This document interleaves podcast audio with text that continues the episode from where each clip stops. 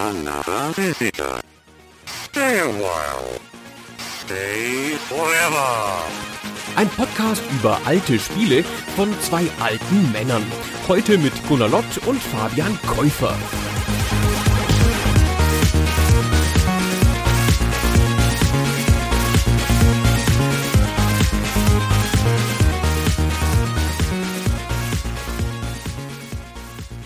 Hallo Gunnar. Oh, hallo Fabian.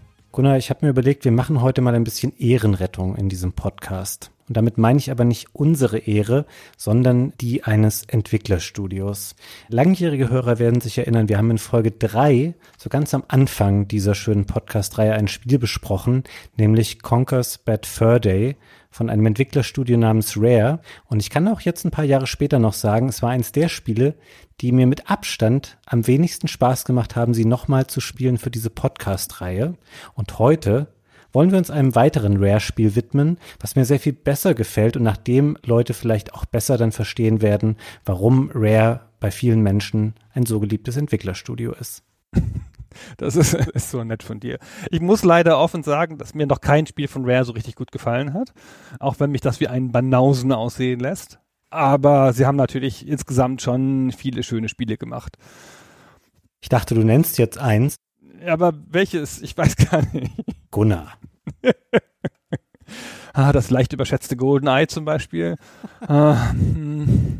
das war zu seiner Zeit herausragend. Donkey Kong Country. Donkey Kong Country, wunderschöne Spiele. Das ist toll. Ich glaube, das ist mein Lieblingsspiel von Rare. Wenn ich eins nennen müsste, dann ist es das. Aber es ist nicht das. Vielleicht irgendwann kommt hier auch nochmal Donkey Kong Country, die Trilogie für Super Nintendo zu Ehren.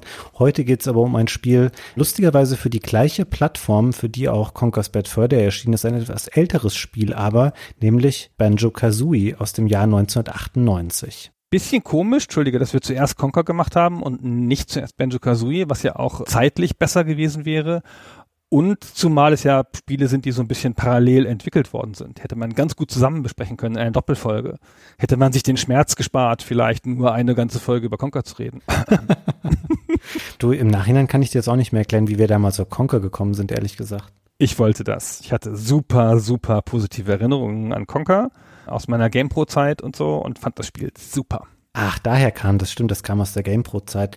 Ja, genau. Und dann fand ich es aber doch nicht mehr so toll, als ich es nochmal gespielt habe. Hattest du wirklich an Conker bessere Erinnerungen als an Banjo-Kazooie?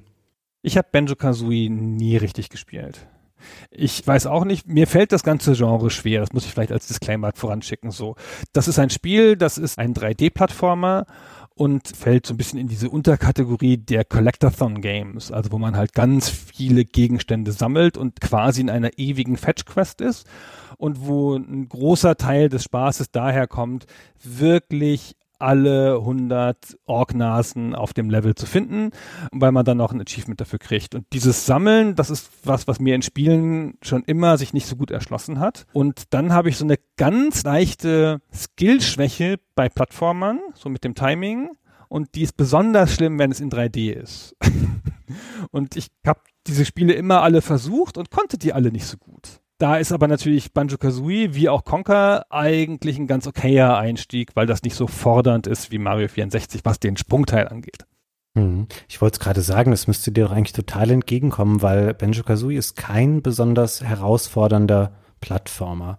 Du hast die große Inspiration für dieses Spiel schon genannt. Es ist ein Spiel, was ganz, ganz deutlich in ganz vielerlei Hinsicht auf Super Mario 64 zurückgeht. Also das Spiel, mit dem Nintendo zwei Jahre vorher, 1996, quasi das 3D Jump'n'Run aus der Taufe gehoben hat und für ganz viele Jahre und für ganz viele Entwickler und für ganz viele Spieler da draußen definiert hat, wie so ein Jump'n'Run in 3D zu funktionieren hat. Und das hat auch ganz deutlich Rare geprägt in der Entwicklung des Spiels.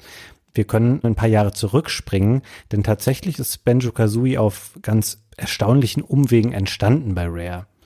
Wir haben eben schon mal gesagt, Die haben auf dem Super Nintendo Donkey Kong Country 1 bis 3 gemacht, von 94 bis 96 und haben sich ein unglaublich gutes Renommee aufgebaut auf dem Super Nintendo. Ist nicht so, dass die nicht vorher schon in den Jahren vor dem Super Nintendo viele Nintendo-Spiele gemacht hätten. Es gibt eine Vielzahl an Rare-Spielen für den Game Boy, für das NES.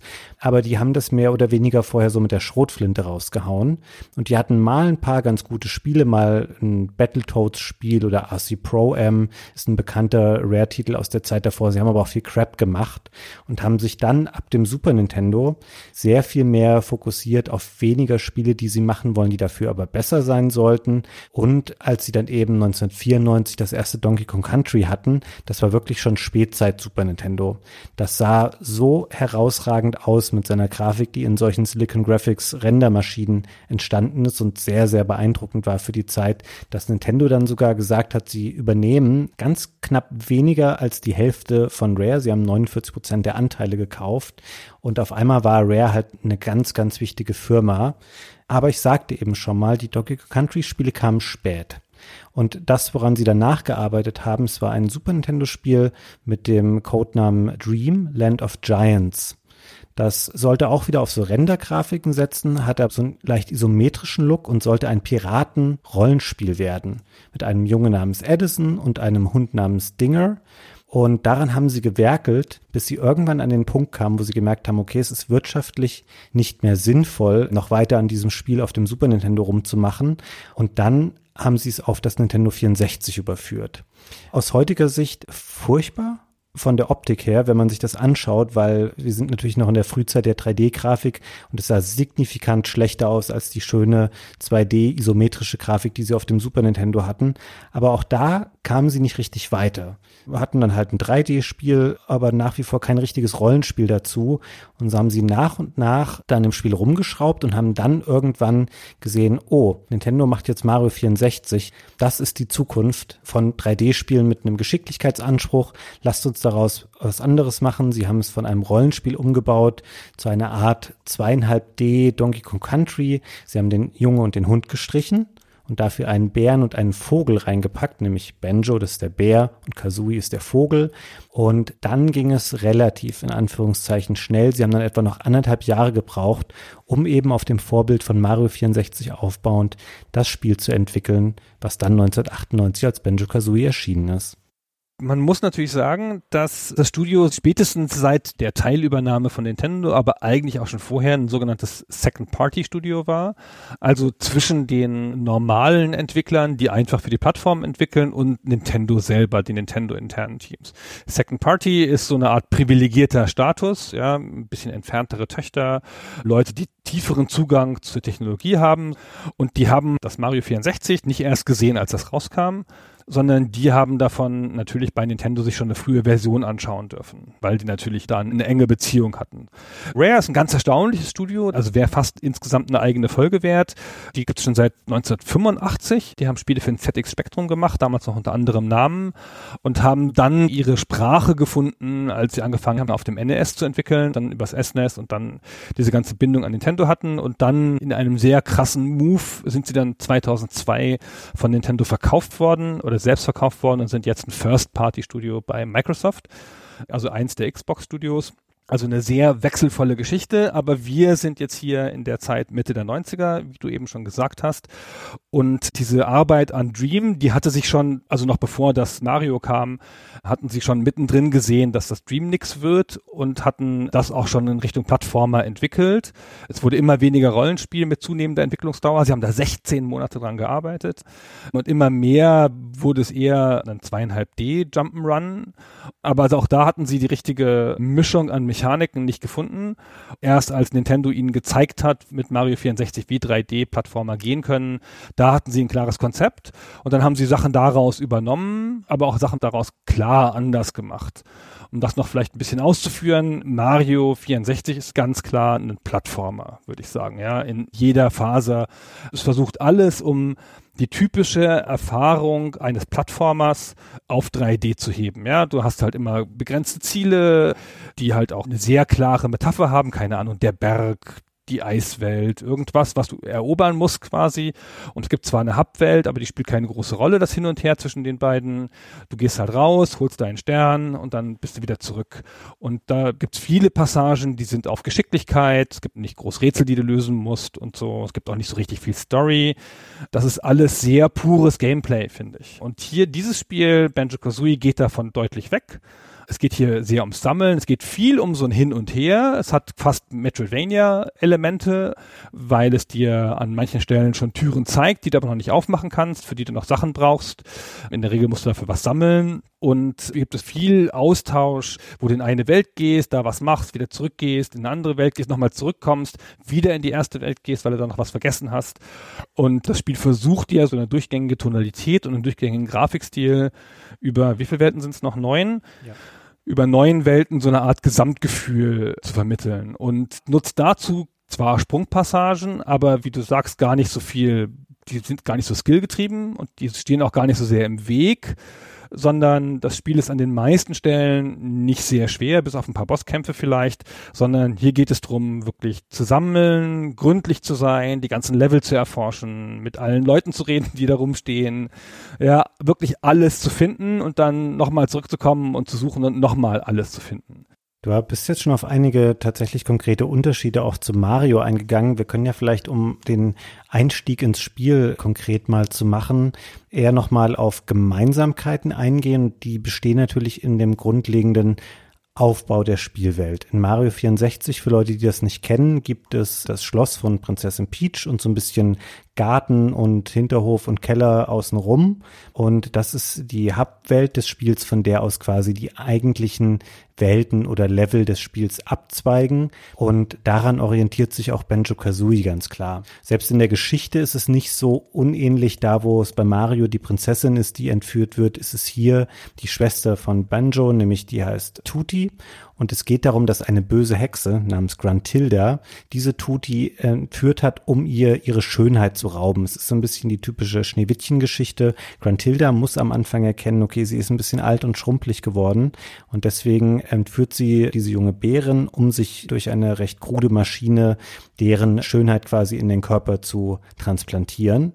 Und deswegen ziehen Benjo und Kazooie los, um Tuti zu retten. Und die Hub-Welt in Banjo-Kazooie ist dann quasi die Höhle von Gruntilda. Also ich habe es jetzt im Englischen gespielt, da nennt sich das Gruntildas Lair. Und von dieser ausgehend zweigen dann quasi die verschiedenen Welten ab. Und selbst in der Art und Weise, wie man die Welten erreicht, ist hier eine ganz deutliche Inspiration durch Mario zu bemerken. Wir erinnern uns daran, in Mario 64 hängen in verschiedenen Räumen des Schlosses Gemälde, in die man reinspringen kann und dann gibt es so einen Morph-Effekt und dann kommt man quasi in die jeweilige Welt. Und Benjo Kazooie macht das ganz ähnlich, denn es gibt hier große Puzzle an den Wänden, die man quasi komplettieren muss durch Puzzleteile, die man sammelt. Und dann ergibt sich daraus ein Bild, was auch diesen Level zeigt. Der einzige Unterschied besteht darin, man springt dann nicht in diese Bilder rein, sondern es gibt an anderer Stelle in der Hubwelt dann einen Eingang dazu. Aber im Grunde ist das super, super ähnlich. Und das übergeordnete Ziel, was bei Mario die 120 Sterne sind, die man sammeln kann, das sind in Benjo Kazooie 100 Puzzleteile. Es gibt in jeder der neuen Welten davon 10 Stück zu finden und über den Spielverlauf finden sie auch noch 10 davon in der Höhle und dann kommt man eben auf die 100 und diese übergeordnete Struktur des Sammelns, die ist in beiden Spielen vorhanden, nur dass sie in Benjo Kazooie sehr viel stärker ausgeprägt ist, weil die Puzzleteile eben nur ein zu findendes Element sind neben vielen anderen, die es noch gibt. Genau, es macht noch viel, viel mehr, aber die Puzzleteile sind schon das, was am ehesten den Sternen entspricht, weil die dir den Zugang geben zu den ganzen Welten. Also der Vergleich ist natürlich richtig, aber die Hubwelt, die Frontier Layer, ist schon in sich einigermaßen komplex man verläuft sich da nicht richtig drin, aber es ist schon eine vergleichsweise große Welt, wo du auch ein bisschen Wegstrecke zurücklegen musst, wenn du von einer Welt in die andere willst. Und es werden dann nach und nach auch in dieser Hubwelt noch neue Ebenen frei. Du hast jetzt nicht sozusagen so einen Saal, wo einfach neun Puzzles drin hängen und wo du einfach reinspringen kannst, so. Das ist schon alles so ein bisschen komplexer angelegt und es gibt ja auch noch andere Türen drin, die dann mit Noten aufgehen und sowas. Es ist alles sehr verwirrend, wenn man das das erste Mal spielt, finde ich, und aus dem Jahr 2020 kommt und gewohnt ist, dass ein, ein Spiel an der Hand hält. Dieses Spiel setzt dich in diese Welt und sagt, so, jetzt sieh mal zu, dass du ja wirklich alles findest. Hm. Ich muss gestehen, dass ich im Vorfeld auch schon dezent gestresst war, weil ich dachte, oh Gott, das wird so anstrengend, all diese Sachen wieder zu suchen und zu sammeln. Ich muss für meinen Teil jetzt aber schon mal sagen, dass es für mich eine positive Überraschung war, weil ich das Spiel als sehr viel beherrschbarer empfunden habe und auch die Welten, die ich früher als sehr groß und verschachtelt und kompliziert wahrgenommen habe, heute jetzt sehr viel überschaubarer und nachvollziehbarer fand, auch weil ich vielleicht genauer darauf geachtet habe, wie die Welten aufgebaut sind und es da durchaus auch konstante Elemente gibt, die in allen Welten benutzt werden, die so ein bisschen die Orientierung erleichtern sollen. Also für mich hat das nach wie vor gut funktioniert, wie das hier ist, weil ich auch finde, dass die Mischung oder die Art und Weise, wie die ganzen Sammelobjekte in die Welt integriert sind, das ist gerade so immer an der Grenze dazu überfordern zu werden. Wir können ja mal exemplarisch uns die erste Welt des Spiels anschauen, die ersten Mambos Mountain. Mambo ist ein Nebencharakter im Spiel. Es ist ein Schamane, dem man auch bestimmte Items, die man findet, geben kann. Und dann verwandelt er einen in andere Charaktere. Da können wir später nochmal drauf eingehen, was daran gut und schlecht ist. Und er ist quasi ein zentraler Charakter in dieser ersten Welt. Und man kommt da rein und man sieht dann, okay, es ist so eine grüne Graslandschaft, dann ist da ein Hügel, den man hochlaufen kann, über so Treppenstufen, weil der eigentliche Hügel zu steil ist, als dass man da schon drauf laufen könnte. Und oben ist so eine Schamanenhütte und ein großer runder Turm, in den man reingehen kann. Da wohnen so feindselige Termiten drin und überall sind Noten versteckt in dieser Welt. Also versteckt ist teilweise übertrieben, weil sie liegen auch zum Großteil offen rum, weil es eben 100 Stück davon gibt. Und die sammelt man schon mal alle ein. Dann gibt es solche Jinjos, die man sammeln kann. Ich habe sie mal als überdimensionierte Gummibärchen empfunden. Von denen gibt es nochmal fünf Stück und diese fünf geben einem eins der zehn Puzzleteile. Und dann gibt es eben an verschiedenen Stellen in dieser Welt so kleine Trigger für Aufgaben. Du hast es eben schon mal beschrieben. Es steht weniger im Vordergrund, dass man sich alles durch Sprünge erarbeiten muss, was in Mario 64 eine sehr viel größere Rolle spielt. Also Mario ist so sehr darauf konzentriert oder fokussiert, seine vielen verschiedenen Arten von Sprüngen einzusetzen, das ist hier total untergeordnet. Es gibt so einen Standardsprung und es gibt noch einen Flattersprung, den man machen kann, weil, um das einmal einzuschieben, Benjo und Kazooie quasi zusammen funktionieren. Das sind keine zwei Figuren, sondern der Vogel sitzt im Rucksack des Bären und sie arbeiten auf verschiedene Art und Weise zusammen, aber sie sind im Grunde eine Figur und deswegen gibt es halt auch so einen Flattersprung. Aber im Kern stehen tatsächlich diese kleinen Aufgaben, die man innerhalb der Welt dann lösen muss. Um jetzt bei der ersten Welt mal zu bleiben, das ist dann sowas wie bringe dem Affen, der an einer Plattform steht, eine der Orangen an dem Baum nebenan und dann fährt ihr dir so eine Plattform nach oben und da oben findest du dann ein Puzzlestück. Oder gehe zu diesem Schamanendorf von Mambo und da stehen so Buschhütten. Und auf denen kann man dann so einen Sprung machen mit so einer Art Arschbomben-Move, den es halt auch gerne gibt in solchen 3D-Jump-Runs. Und unter einem ist dann wieder ein Puzzlestückchen drunter und so weiter und so fort. Also der Fokus liegt hier viel weniger auf dem Rumspringen als in dem Erkunden der Welten. Aber ich finde, also mir ist es leicht gefallen, tatsächlich mich in diesen Welten zurechtzufinden, weil sie haben wenig Leerlauf für meinen Geschmack. So es ist alles relativ nah zusammen. Sie sind nur überschaubar groß. Und ich habe es ehrlich gesagt gerade in den ersten Spielstunden als sehr angenehm empfunden, mich da wieder durchzuspielen, weil ich es leichter fand, als ich es in Erinnerung hatte. Es ist kein wirklich schweres Spiel. Es ist aber leicht, Sachen doppelt zu machen, weil du sie übersiehst. Ich fand das Spiel am Anfang ganz schauderhaft und habe mich nicht gut geführt gefühlt und ich habe ja immer so Anpassungsschwierigkeiten an 3D Jump'n'Runs. Von Stunde zu Stunde wird das Spiel aber besser, weil man dann zu schätzen weiß, mit welcher Ruhe das seine Elemente einführt und je genauer man hinguckt, desto mehr merkt man, wie clever das an vielen Stellen ist. Ja, ich finde diese erste Welt, lass uns da mal ganz kurz bleiben, die führt halt auf so einen Berg wo dieses Dorf ist, hast du schon gesagt, wo Mambo ist. Das heißt ja auch Mambos Mountain.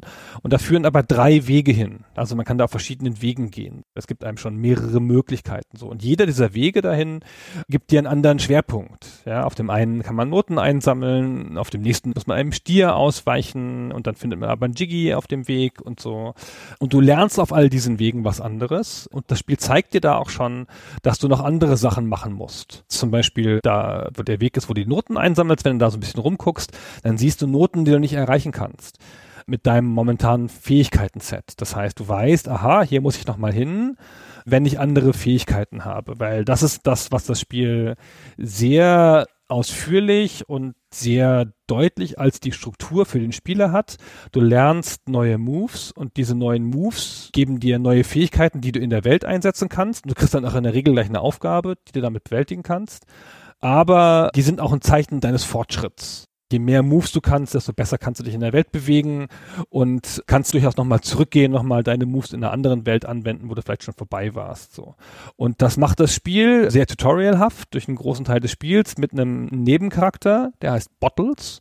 Das ist ein Maulwurf, der ist auch derjenige, den du sofort im Tutorial-Level triffst. Es gibt so einen richtig kleinen Tutorial-Level, so eine Mini-Welt, in der du einfach rumlaufen kannst und dann erstmal dich so ein bisschen akklimatisieren kannst mit der Steuerung und so.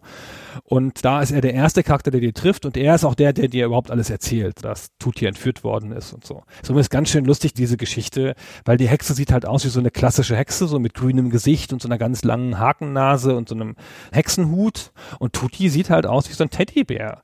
Ja, und ist ja nachgerade bizarr, dass diese Hexe jetzt denkt, ach, das ist die Schönheit dieses Teddybären. Wir sind ja nicht mal von derselben Rasse, ja, oder derselben Art, ja, Spezies. Das ist halt alles sehr ironisch und es ist alles so ein lustiges Märchenmotiv, alles nett und lauschig und das ziehen sie aber ganz komplett durch. Aber was ich sagen wollte, ist diesen Bottles, hab mich jetzt ablenken lassen von der doofen Hexe. Der Bottles, der hat so Maulwurfshügel und die findest du an bestimmten Stellen in der Spielwelt und dann kannst du da sozusagen anklopfen und dann erklärt er dir den nächsten Move. Und davon gibt es, wuff, also einen ganzen Haufen, 15. Ja, in den ersten sechs Welten taucht er auf und es sind jeweils ein bis drei neue Moves, die er pro Welt beibringen kann. Genau, also vielleicht sind es keine 15. Aber so war's. Und das sind dann immer schon spektakuläre Sachen. Also es sind dann halt richtig Sachen, die entweder eine neue Kampfoption dir geben, wie das, was du eben schon genannt hast, dieser ganz typische Move, wo hochgesprungen wird und wo dann mit Wucht runterkommt. Der heißt die Big Bomb. Das heißt, glaube ich, nicht Bomb. Ich wollte es auch immer Big Bomb nennen. Das heißt aber so ähnlich. Big Attack, irgend sowas. Also der Big Buster. Big Barge, glaube ich. Oder Big Buster? Big Barge. Big Barge und Big Buster gibt's beides. Und der Big Buster ist der frühe, den du lernst. Also wird es der sein, glaube ich. Aber du kriegst dann auch noch solche Sachen gesagt, wie dass du plötzlich Eier einsammeln kannst, die in der Welt rumliegen. Und dann wird dir noch gesagt, dass du die auch verschießen kannst, wie aus einem Maschinengewehr. Aber es gibt auch noch Flugmodi und alles Mögliche. Das ist jedes Mal eine neue Eröffnung der Spielwelt, wenn du so einen neuen Move lernst. Ich habe das eben schon mal angedeutet. Zum Beispiel in der ersten Welt lernt man noch einen Move, der nennt sich Talent Trot. Also sowas wie quasi den Clown-Trab wo dann der Vogel Kazui quasi den Bär so auf den Rücken des Vogels kippt und dann läuft man mit dem Vogel rum und man ist dann auch schneller. Dafür ist die Steuerung aber auch nicht mehr so genau und Sprünge sind schwieriger, aber man kann dann so Abhänge hochlaufen, die Benjo normalerweise nicht überqueren kann. Und das ist halt gleich was, was man in der ersten Welt dann auch einsetzen kann, wo man dann blickt, okay, ich habe am Anfang diesen Hügel da gesehen, wo ich nicht hochlaufen konnte. Jetzt weiß ich aber, das kann ich so dann meistern. Und das Spiel macht das sehr geschickt, weil es tatsächlich immer diese Moves dann auch sehr beansprucht in der jeweiligen Welt, in der man ist. Und was ich gut finde, du hast vorhin mal angesprochen, dass es auch Backtracking ein Element des Spiels wäre. Ich würde dir da nur eingeschränkt zustimmen, weil was mir sehr gut gefallen hat, ist, dass du alles in der Welt in einem Rutsch meistern kannst mit den Fähigkeiten, die du dann schon mitbringst, weil die Welten haben für sich genommen schon eine chronologische Reihenfolge oder eine logische Reihenfolge, in der man sie spielen soll. Und man kann alles in diesen Welten schaffen, eben mit den Moves, die man dann hat und die man auch in den Welten noch findet. Und das finde ich sehr angenehm, weil auch hier sehen wir einen großen Unterschied zu Mario 64. Du hast das eben schon mal gesagt, wie sehr Mario 64 einen immer auch zu diesen Sternen hinführt. Man wählt quasi bei Mario 64 am Anfang der Welt eine Aufgabe aus für einen bestimmten Stern, den man finden möchte. Und dann macht man das, findet diesen Stern und dann kommt so eine kleine Freuanimation und dann wird Mario zurückgeworfen in die Hub-Welt und man geht wieder rein, wählt den nächsten Stern aus und macht diese Aufgabe. Benjo hat diese Struktur nicht mit dieser Vorgabe, sondern die Welten sind dir immer vollständig offen. Und du kannst selber entscheiden und für dich selber finden, okay, welche Aufgabe möchte ich hier gerade angehen? Was ist vielleicht noch in der Ecke? Möchte ich jetzt erst das machen oder möchte ich dies machen? Und es gibt dir immer alle Mittel an die Hand, um das tun zu können. Und ich weiß nicht, mir kommt das total entgegen und ich habe das als super angenehm empfunden. Es ist teilweise natürlich schon Arbeit, weil man verbringt sehr viel Zeit dann auch in diesen Levels. Ich würde sagen, ich habe ungefähr, um das jetzt komplett durchzuspielen mit allen Sammel-Items, habe ich zwölf Stunden gebraucht. Das heißt, ich war in jeder der Welten schon irgendwie gut eine Stunde auch unterwegs dann jeweils, um da alle Aufgaben zu machen. Aber man kann es halt. Das Spiel bietet einem diese Möglichkeit. Es gibt einen großen Nachteil daran, das will ich dir zugestehen, der dann eben auch wieder zu Backtracking führt. Das Spiel macht einen großen Fehler darin, wie es die Noten behandelt, weil die Noten, von denen es 100 Stück gibt, wie gesagt, die sind auch fortschrittsrelevant, weil es gibt eben besagte Notentüren innerhalb der Höhle von Crantilda. Da ist eine Tür dann und du kannst da nur durch, wenn du 250 Noten im Spiel schon gesammelt hast. Du bist da natürlich bestrebt, immer die Welten komplett abzusuchen nach allen 100 Noten. Wenn du es aber nicht schaffst und du gehst raus aus einem Level oder du verlierst ein Leben, dann werden die Noten alle wieder neu im Level verteilt. Zwar klar an den Orten, wo sie vorher auch waren, aber du musst sie alle wieder sammeln. Es speichert zwar deinen Bestwert, den du vorher hattest, aber da auf die 100 zu kommen, ist stellenweise super anstrengend. Und da man fast alle benötigt am Ende, um das Spiel abzuschließen, wird das dann wirklich zur Arbeit. Und es kommt schon vor, dass man sagt, okay, die Welt lasse ich jetzt erstmal, weil ich keinen Bock habe, zum siebten Mal jetzt zu versuchen, alle 100 Noten zu sammeln und geht dann später wieder dahin zurück. Und da hat Rare völlig verpeilt in gewisser Form, wie solche Collectibles funktionieren, wenn sie den Spieler motivieren sollen, weil man nimmt ihnen das nicht wieder weg.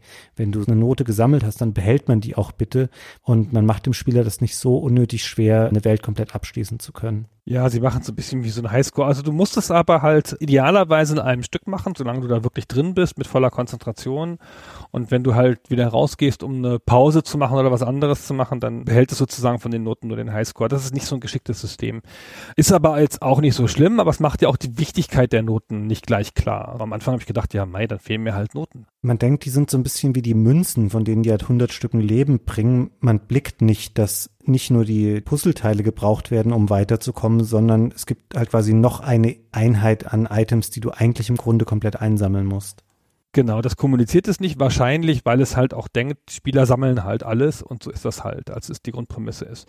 Ich möchte aber gerne, weil du den Talent Trot schon erwähnt hast, also diesen Move, wo nicht mehr der Bär läuft, sondern der Vogel, also man muss sich das so vorstellen, der guckt mit dem Oberkörper, mit dem Hals aus dem Rucksack von dem Bären raus und diese Doppelrolle wird auch genutzt, um dem Spiel ein bisschen Flair zu geben, weil der Bär, der ist jetzt ein bisschen eindimensional in seiner Charakterausbildung, sag ich mal.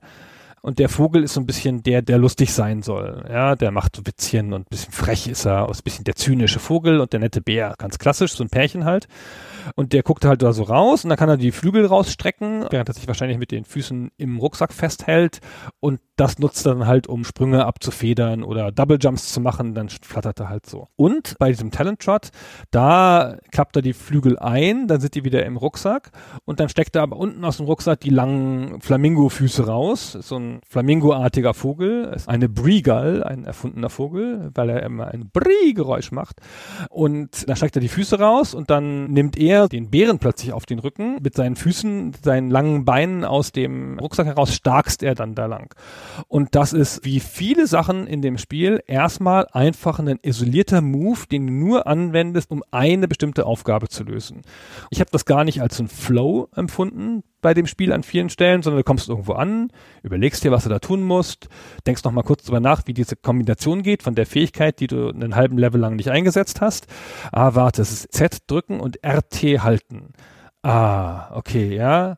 Oder war es LT? Nee, LT und RT sind austauschbar. Also RT halten. So. Dann machst du das und dann läufst du da hoch, weil das der einzige Weg ist, um schiefe Ebenen zu erklimmen.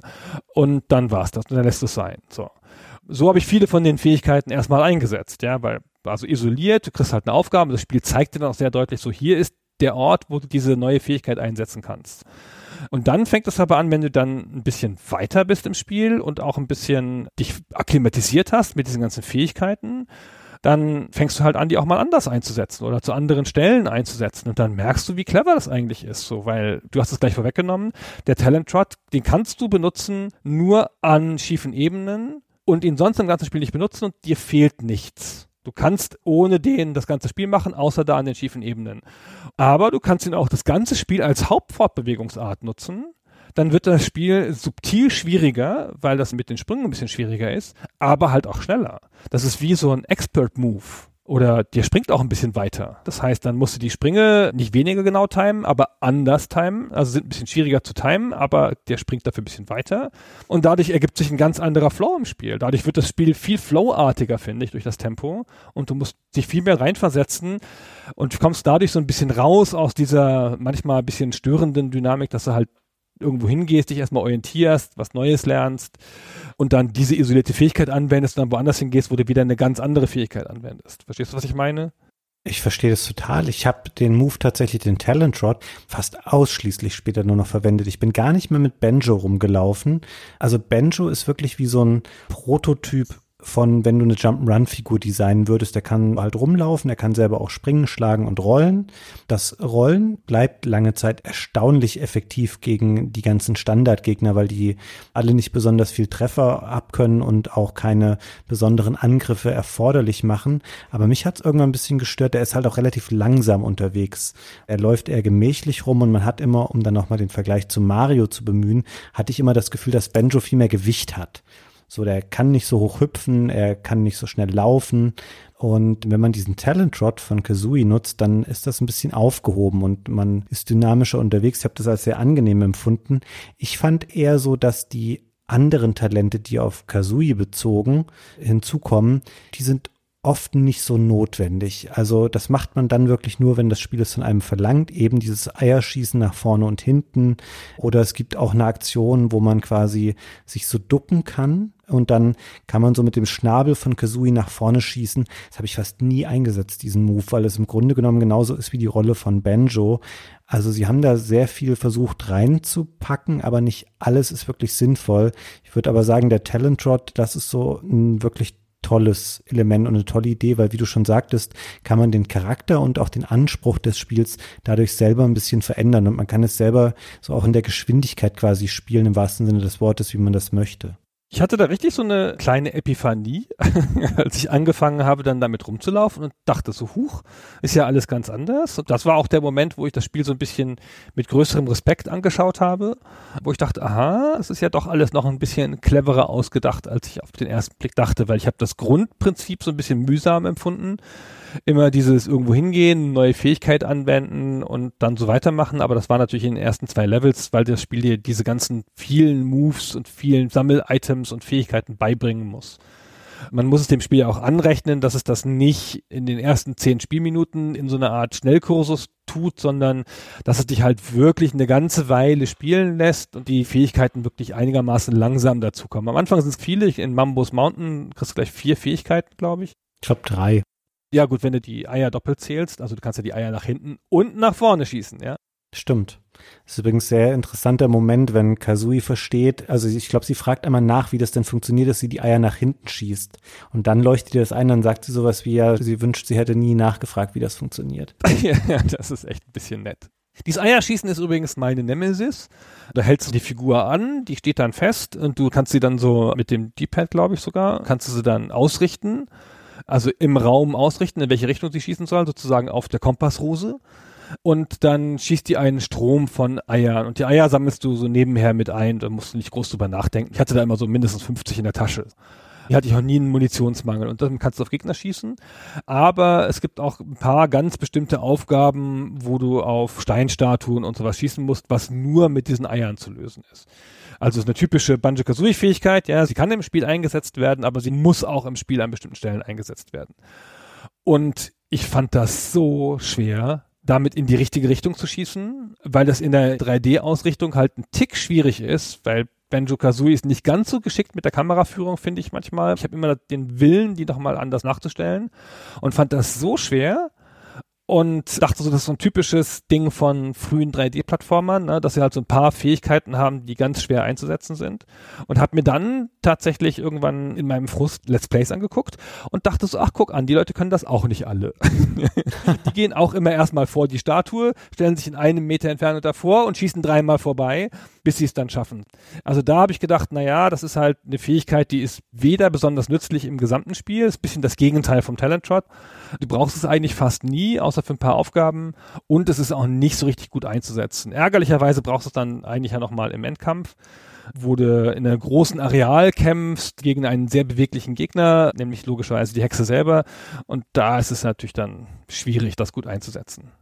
Es hat mich tatsächlich nicht so gestört, weil wie du schon sagst, es ist kaum obligatorisch, dass man das verwendet. Dann hätte ich es wahrscheinlich auch eher als störend empfunden, aber so fand ich es okay. Also man hätte generell hier und da was rausstreichen können. Und grundsätzlich merkt man auch, dass den Entwicklern, glaube ich, auch ab einem gewissen Punkt klar war, dass man den Spieler vielleicht eher nicht mit 23 verschiedenen Fähigkeiten ausstatten sollte, von denen er nur acht wirklich benutzen muss. Und deswegen haben sie manche Sachen ja auch komplett ausgelagert, so aus dem Standardrepertoire. Und man kann sie nur einsetzen an bestimmten Punkten in bestimmten Welten, wo solche Aktionsfelder auf dem Boden dann sind. Also die prominentesten Beispiele hier sind gerade in der zweiten Welt, das ist die Treasure Trove Cove, das ist so eine typische Strand-Piratenwelt. Da gibt es viele dieser Supersprungfelder, auf denen kann man, wenn man da dann einen Sprung ausführt, besonders hoch springen, sehr viel höher, als man es normalerweise könnte. Und an solchen Flugpads kann man quasi frei in die Luft sich erheben mit Kazooie, was ziemlich cool ist für die Zeit damals auch in so einem frühen 3D-Spiel gleich auch so einen freien Flugmodus anzubieten und kann damit rumflattern, solange man so einen Vorrat an speziellen Federn hat, die man währenddessen verbraucht und dann, wenn die aufgebraucht sind, muss man wieder landen, weil man nicht mehr aufsteigen kann. Da verbraucht man normalerweise die Federn für, um quasi wieder so einen Push nach oben zu geben.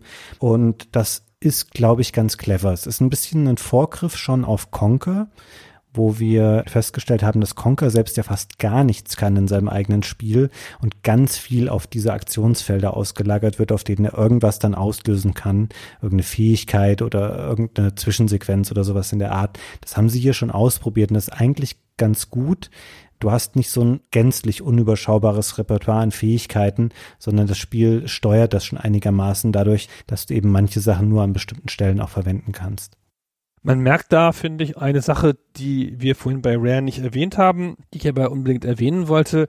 Rare war ja eine Firma, die sitzt in Leicestershire und die hatten so eine Art Anwesen da, so ein Bauernhof mit einem Hauptgebäude und so Scheunen drauf. Und die haben ihre Entwicklerteams, die hatten ja ganz früh schon, also jetzt nicht früh in ihrer Geschichte, aber aus unserer Sicht früh schon in den 90ern, hatten die mehrere Teams und haben Spiele auch ein bisschen, nicht ganz so schlimm, wie es glaube ich immer gemacht wird, aber ein bisschen in Konkurrenz miteinander entwickelt haben natürlich auch Sachen ausgetauscht, aber es ging schon drum, wer macht denn die geilsten Features und die haben da was Tolles, das wollen wir auch und so.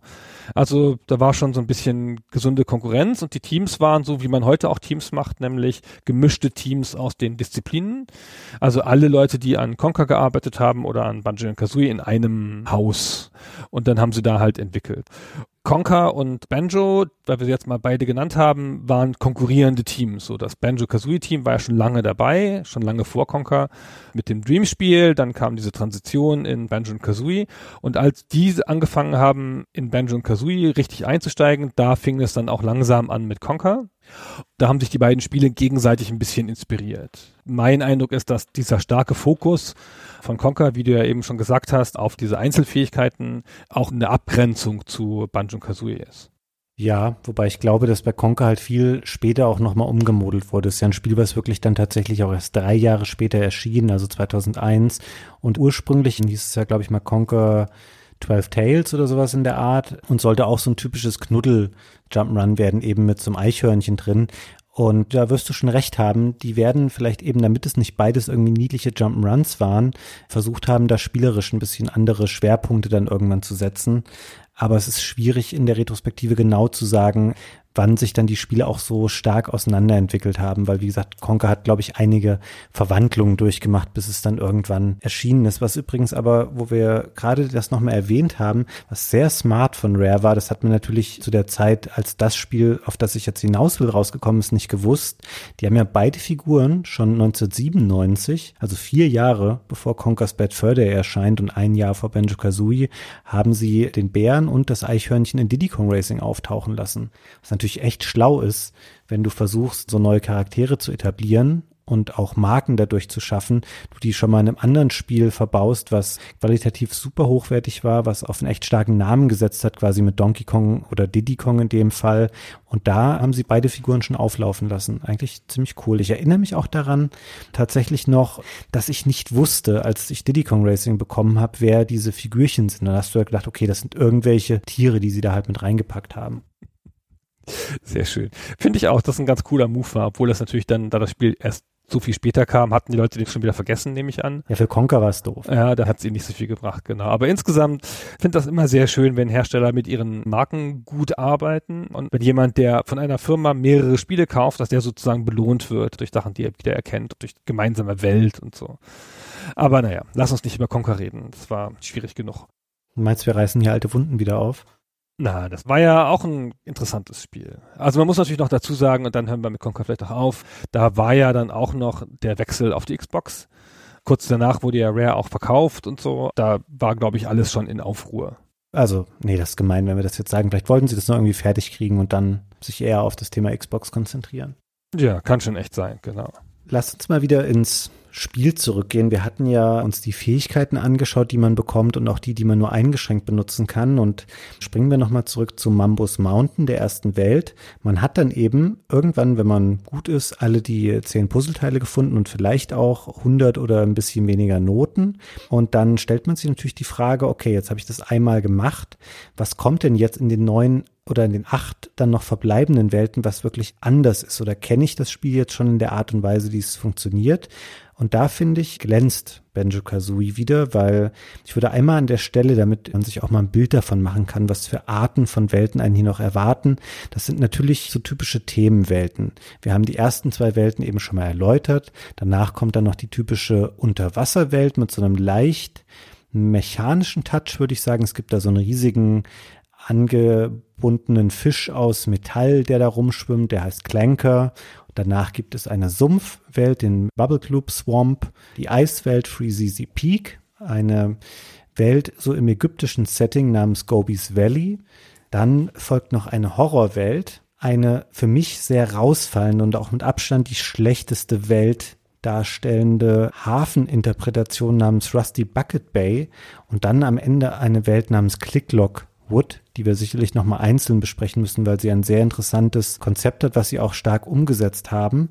Und um jetzt wieder den Bogen zu machen zu dem, was ich eigentlich sagen wollte, sie bemühen sich auf jeden Fall sehr darum, in jeder Welt neue Aufgaben zu schaffen. Also es wird wenig, meiner Meinung nach, wiederholt, sondern es gibt immer Sachen, die zum Thema passen, zur jeweiligen Welt, in der man dann unterwegs ist. Das sind so Sachen wie in der Eiswelt macht man ein Schlittenwettrennen gegen einen Eisbären oder in dem Sumpf trifft man auf einen Schildkrötenchor, mit dem man dann so sensormäßig so ein Musikminispielchen machen muss und in der Wüste sind es Rätsel, die in Pyramiden zu finden sind. Das sind jetzt keine sonderlich komplizierten Sachen. Das ist sowas wie zum Beispiel buchstabiere in einer bestimmten Zeit vorgegebene Wörter, indem du auf die richtigen Buchstaben am Boden springst.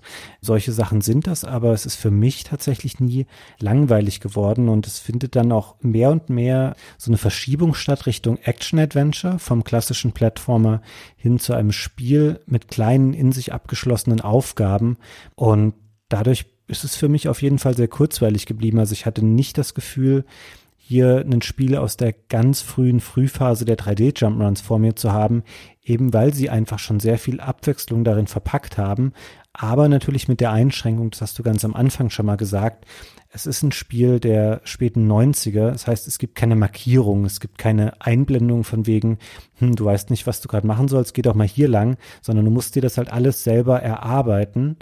Aber es ist nie so schwer, dass man nicht irgendwie weiß, wie es in einer Welt weitergehen würde oder dass man keine Aufgabe finden würde, die man gerade abarbeiten kann, eben dadurch, dass das Spiel in seiner Struktur innerhalb der Welt noch so offen gestaltet wurde. Ich finde, das Spiel belohnt es, wenn du dir Zeit lässt. Ich bin am Anfang ziemlich durchgerauscht und habe dann ständig irgendwelche Sachen liegen lassen und musste dann zurück und fand das eine doofe Erfahrung. Als ich dann aber gedacht habe, so, Ich glaube, das war die Piratenwelt. Jetzt bist du mal ganz ruhig. Jetzt gehst du erstmal rum und machst dir quasi eine mentale Karte. Guckst dir mal alles ganz genau an. Und dann machst du dir mentale Markierungen, wo du jetzt schon hin willst und wo du dann hin willst. Und dann machst du dir eine Reihenfolge, wo du hin willst. Und dann hast du schon mal eine Viertelstunde verbraucht, nur fürs Gucken und rumlaufen. Und dann läufst du ins Wasser und dann wirst du vom Hai gefressen. Und dann fängst du nochmal an. Aber wenn du das dann so spielst und dir so ein bisschen Zeit lässt für diese Exploration, dann fällt dir auf, dass die Welten so groß gar nicht sind und dass die sehr logisch gebaut sind. Ja, also die, ich finde weiterhin die Hubwelt, in der habe ich mich öfter mal verlaufen, aber die einzelnen Unterwelten, die sind nicht so groß, die sind überschaubar und die haben auch eine sehr nachvollziehbare Struktur und man merkt auch, dass das Spiel dir mit der Art, wie das gebaut ist, was sagen will in der Regel. Mach das hier zuerst, fang das so an, geh da lang und hier ist der logische Weg. Das ist schon alles sehr clever gemacht und man muss das ein bisschen sich genauer angucken, um das auch zu schätzen, zu wissen. Das ist das eine, was dich belohnt. Und das andere, was dich belohnt, ist, dass halt die Level ja fast alle fantastisch aussehen. Wir haben noch gar nicht die Technik gelobt, aber es ist ja ein technisch sensationelles Spiel. Ich würde jetzt nicht so weit gehen, dass es heute noch super aussieht, aber es sieht für die damalige Zeit sensationell aus, auch und insbesondere, wenn du es neben Mario hältst. Ja, ich würde dir zustimmen. Ich weiß nicht, ob es schon der richtige Zeitpunkt ist, dass wir so sehr auf die Technik eingehen, weil ich werde dann noch eine Viertelstunde darüber referieren, wie toll die Musik in dem Spiel auch ist. Ja, das machen wir dann. Ich finde nur, dass man hier diesen Belohnungsaspekt, der sich aus der Technik ergibt, also aus der schönen Grafik ergibt, dass der halt hier ein ganz klarer Punkt ist, der dich weitermachen lässt. Das stimmt. Das Spiel ist technisch aus heutiger Sicht vor allem sehr primitiv hier und da, weil es natürlich viele so sehr großflächige und grobe Texturen verwendet.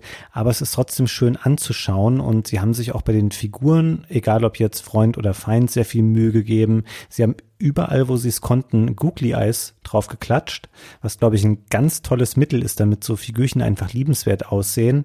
Und es hat einen ähnlich schönen Belohnungseffekt auch. Das haben sie sehr schön alles umgesetzt. Zum Beispiel, wenn du ein Puzzleteil findest, dieses Jingle, was dann kommt und eine Nahaufnahme von Banjo und Kazooie, wie sie sich dieses Puzzleteil schnappen und in den Rucksack stecken. Das ist schon sehr nah dran an den gleichen Belohnungselementen, die man auch bei Mario findet. Und Mario, du hast es eben schon mal gesagt, wirkt im Vergleich sehr viel leerer und aufgeräumter und ein bisschen kälter vielleicht auch. Ich finde Mario 64 auch ein zeitlos schönes Spiel grundsätzlich, aber hier sehen wir ein Spiel, was sehr viel mehr mit Farben arbeitet und einfach bunter, ein bisschen fröhlicher vielleicht auch noch ist und das hat es sich auf jeden Fall auch bis heute bewahrt.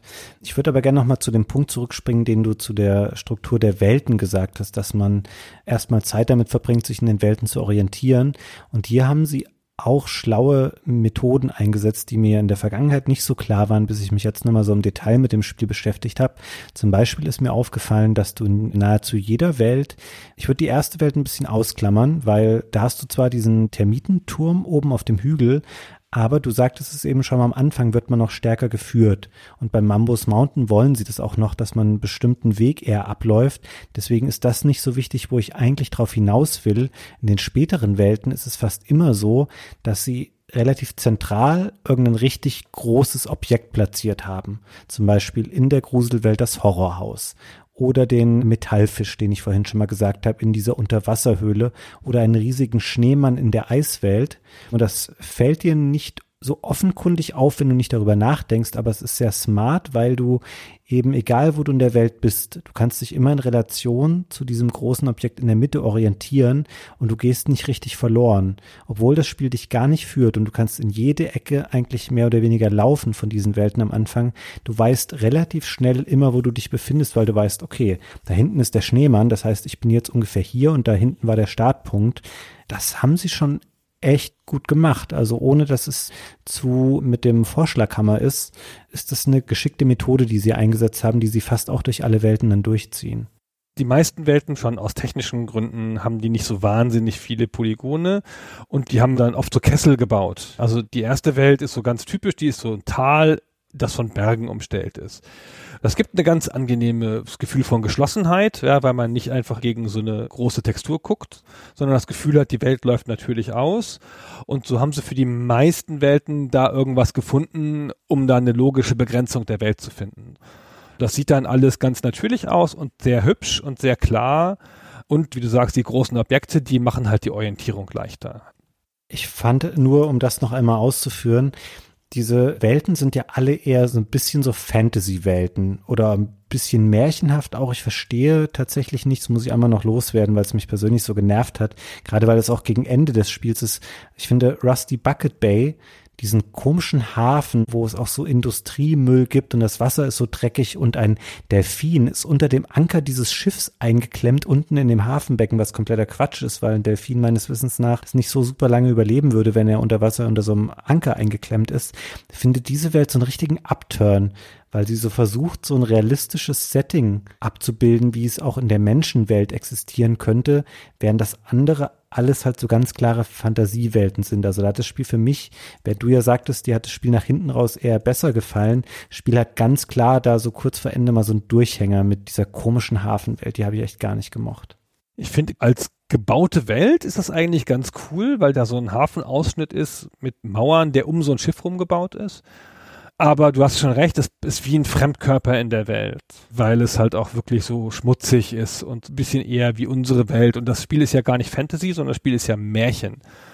Das hat ja wirklich überall so ein Märchenflair. Wir haben es doch gar nicht gewürdigt. Die Hexe spricht in Reimen die ganze Zeit. Die spricht überhaupt oft mit dir, was ich immer ganz gerne habe. So, die verhöhnt dich die ganze Zeit.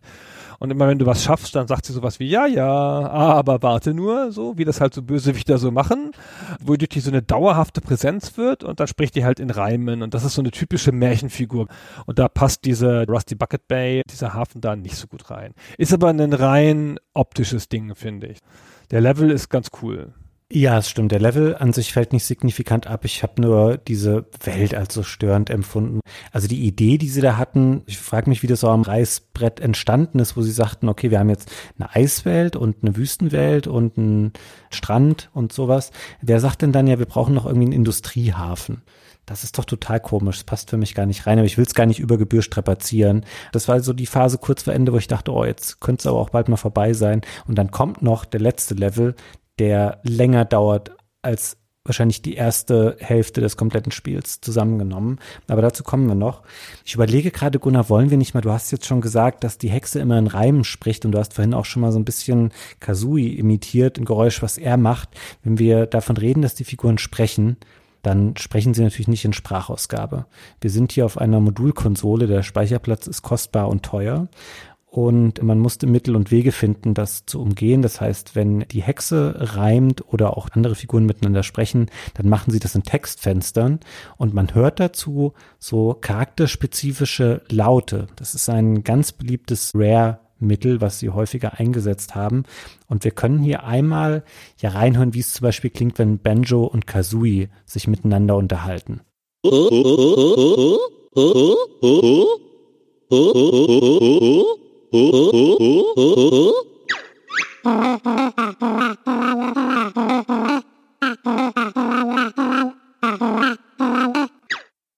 Finde es schön, wie man merkt, wie viel Mühe sie sich gegeben haben, diese individuellen Charakterlaute zuzuschneiden auf die Figuren, weil man empfindet die Geräusche, die Kazui macht, ganz klar als so ein Vogelkrächzen in einer gewissen Art und Weise. Das ist nicht so, man einfach gesagt hat, das ist jetzt generischer Fantasy laut A und das ist B, sondern sie haben versucht, diesen Figuren Leben einzuhauchen. Und das gilt auch für die anderen Figuren. Möchtest du, Gunnar, dass wir uns einmal auch nochmal Gruntilda anhören? Ja, mach, mach.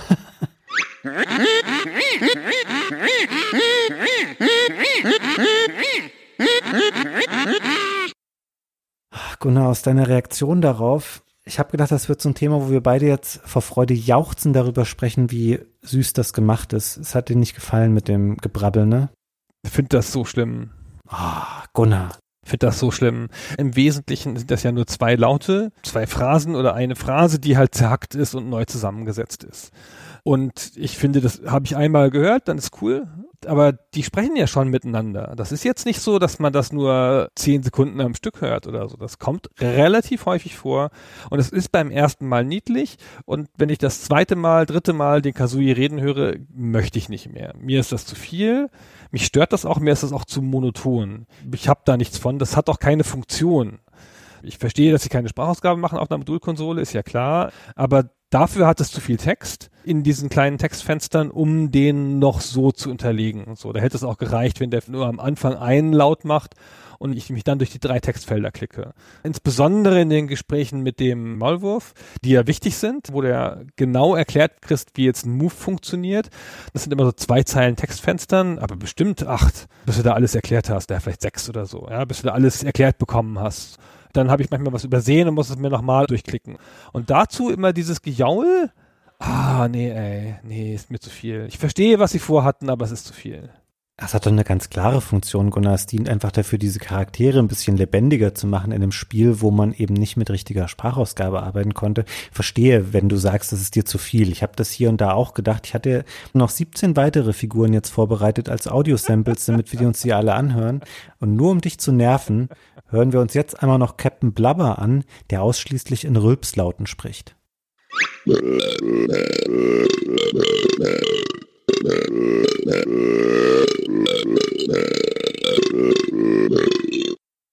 Da gebe ich zu, Gunnar, war für mich auch der Punkt erreicht, wo ich dachte, ja, okay, das ist schon ziemlich dämlich.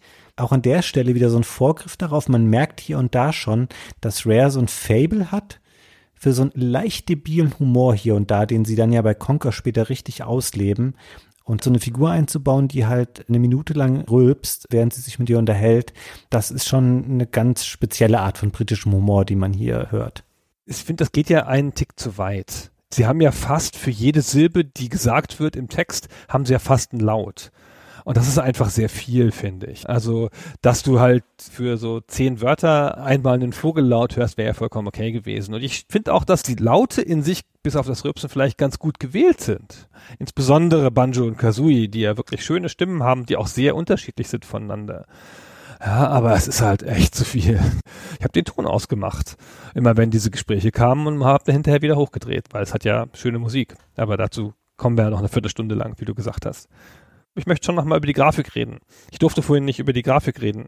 Doch. Nein, nur ganz kurz. Also wir hatten schon den Vergleich mit Mario 64 und du hast gesagt, dass Mario 64 dagegen kühl aussieht oder blockig und leer.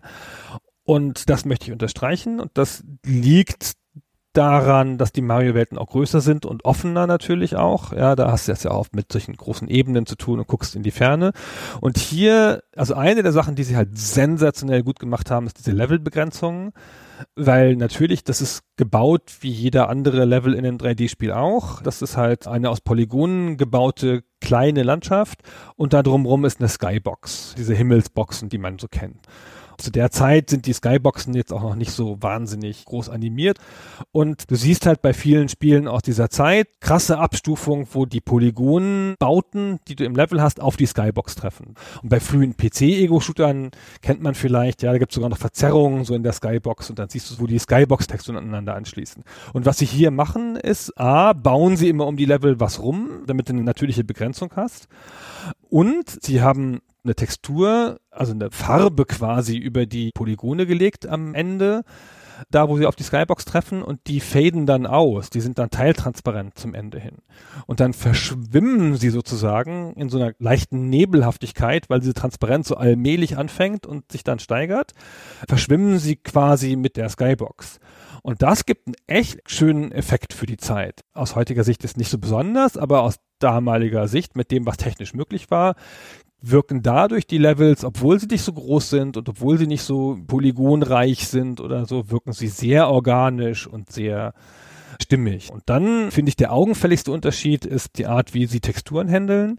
Der augenfälligste Unterschied zu Mario 64 ist, da sieht man es ganz oft, da ist eine Textur auf dem Boden, die ist auch dann über den ganzen Boden, keine Ahnung, Gras, ja, lang gestreckt und da drauf sitzt ein Berg, sagen wir mal, oder ein kleiner Hügel, ja, und der sitzt dann da so drauf, wie so ein Kind Bauklötze da setzt. Der sitzt einfach da drauf und es gibt eine harte Kante zwischen der Bodentextur und dem Polygonobjekt mit seiner eigenen Textur, das dieser Berg ist.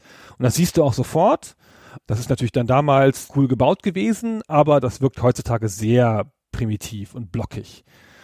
Diesen Eindruck vermeidet Banjo-Kazooie durchgängig für ein Spiel aus der gleichen Zeit, weil sie immer die Anschlüsse zwischen zwei Objekten, also in der Regel zwischen einer Wand oder einem Polygonobjekt und dem Boden, immer mit so Übergängen gemacht haben. Die haben dann so Farbwerte da drauf gelegt, die das dann aneinander angenähert haben, sodass ein harmonischer Übergang entstand und die haben die Texturen so gemacht, was viel mühevoller ist, dass so eine Textur von so einer Wand immer noch unten so einen Abschluss hat. Also die Wandtextur hat dann unten noch so einen grünen Abschluss, wenn die auf eine grüne Wiese trifft.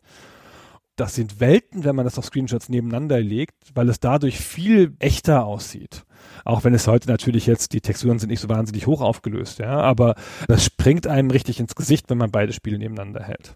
Ich liebe das, Gunnar, wie schön du immer diese technischen Details erklären kannst, weil das stimmt alles, was du sagst und es wird mir jetzt umso bewusster, wo du das schilderst, wo da wirklich die grafischen Vorteile herkommen zu Mario oder wie sie auch entstehen.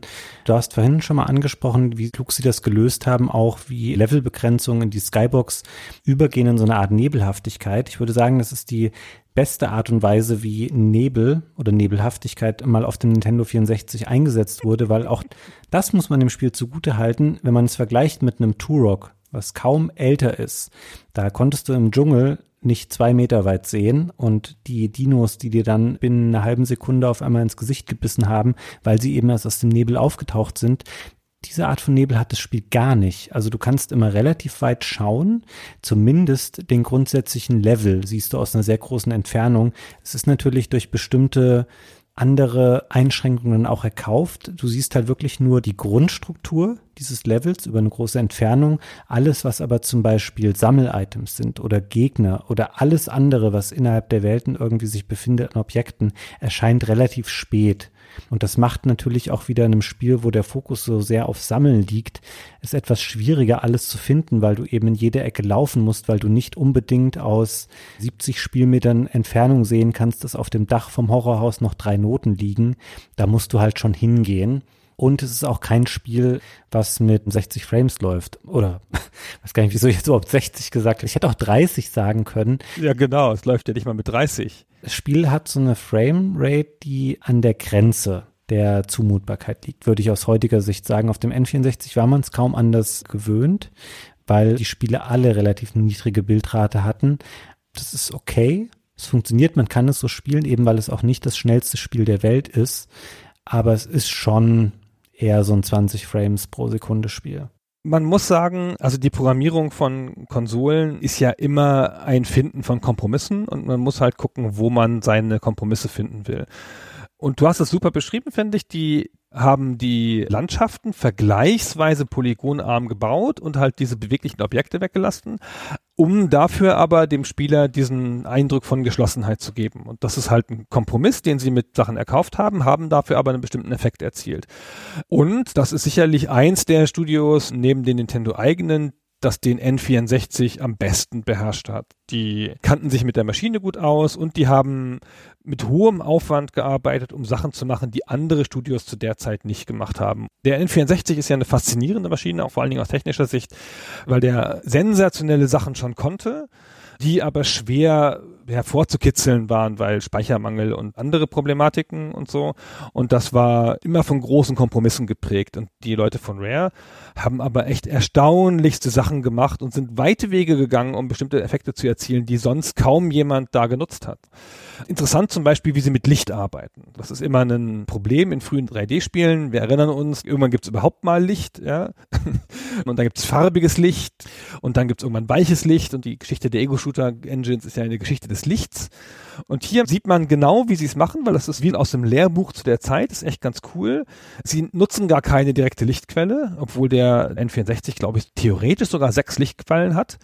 Man sieht aber, dass die Hauptfigur, dass die die Farbe wechselt mit den Feldern, auf denen die rumläuft. Also die läuft, dann läuft sie eine dunkle Zone, wo halt die Texturen dunkler sind. Also da ist nicht ein anderes Licht oder ein richtiger Schatten im klassischen Sinne, sondern da sind die Texturen dunkler, um dir anzuzeigen, dass wir hier im Schatten laufen. Und dann läuft er da rein und dann schaltet der wirklich eins zu eins um. Sobald das Bodenfeld, auf das er geht, dunkel ist, dann schaltet der zack um und ist auch dunkel.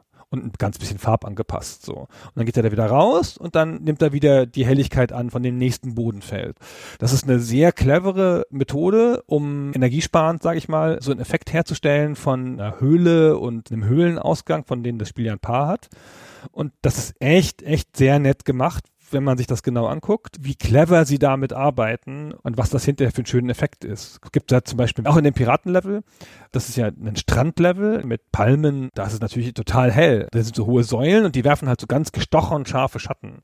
Und die sind ja auch bloß aufgemalt. Es gibt da diese Lichtwellen gar nicht. Und die sind halt einfach nur die Farbe der Textur abgedunkelt. Und man sieht aber, wenn er da reinläuft in den Schatten, dann passt er sich halt an. Und dadurch wirkt es halt total echt. Ist wirklich sehr schön gemacht für ein Spiel in der Zeit.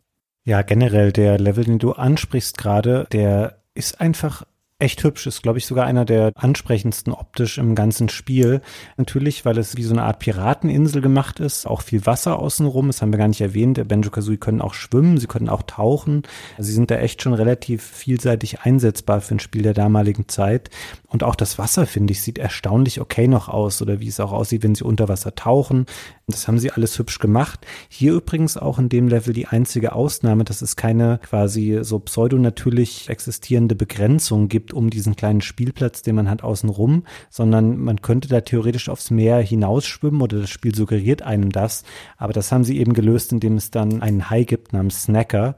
Und sobald man zu lange im Wasser da rumschwimmt und sich zu weit vom Festland entfernt, würde der halt kommen und nach einem schnappen und dann verliert man die beschränkte Lebensenergie, die man hat. Also auch hier das ganz clever gelöst tatsächlich.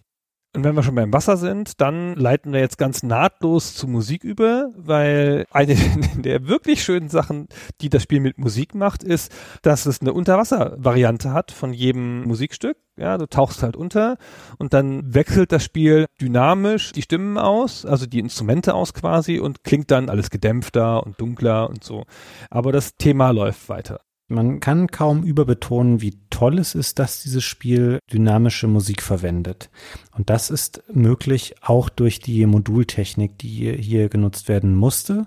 Wenn wir uns die CD-Konsolen anschauen der damaligen Zeit, die es ja schon gab, PlayStation Saturn, die hatten natürlich tolle CD-Musik, aber der Nachteil mehr oder weniger war, dass du so einen Track dann abspielen konntest und dann klang er halt so, wie er auf der CD vorlag, aber du hattest nicht große Möglichkeiten, den dynamisch zu verändern. Und was Banjo Kazooie macht, wie viele andere N64-Spiele auch, ist, es nutzt einen MIDI-Soundtrack. Du hast quasi 16 Kanäle und da ist in Echtzeit jederzeit veränderbar, was über welchen Kanal abgespielt wird. Und deswegen kann das Spiel zu jeder Zeit darauf reagieren, was passiert im Spiel gerade, in welcher Position innerhalb des Levels befinden sich die Figuren, eben zum Beispiel, wie du es schon sagtest, über Wasser oder unter Wasser. Dann wird der Sound sofort angepasst und auch bei der Bewegung durch die Welt, also sowohl innerhalb der Welten, aber auch in der Hubwelt, wird das so schön eingesetzt und auch permanent durchs ganze Spiel hinweg.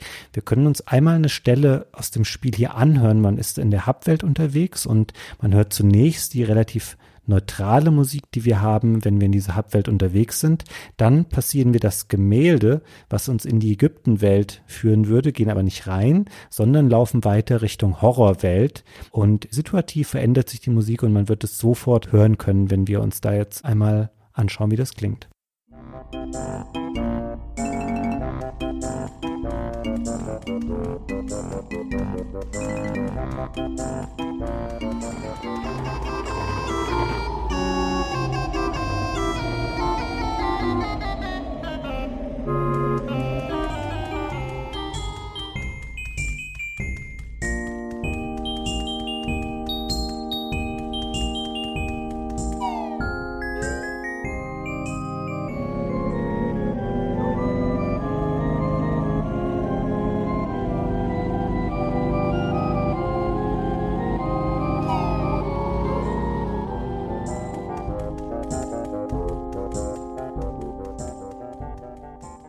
Das ist schon sehr hübsch, Gunnar. Sehr schön, finde ich auch. Also ich finde halt, dynamische Musik gibt es in den 90ern natürlich schon. Auch auf dem PC. LucasArts Spiele haben tolle Sachen gemacht. Dark Forces, auch die LucasArts Adventures und so.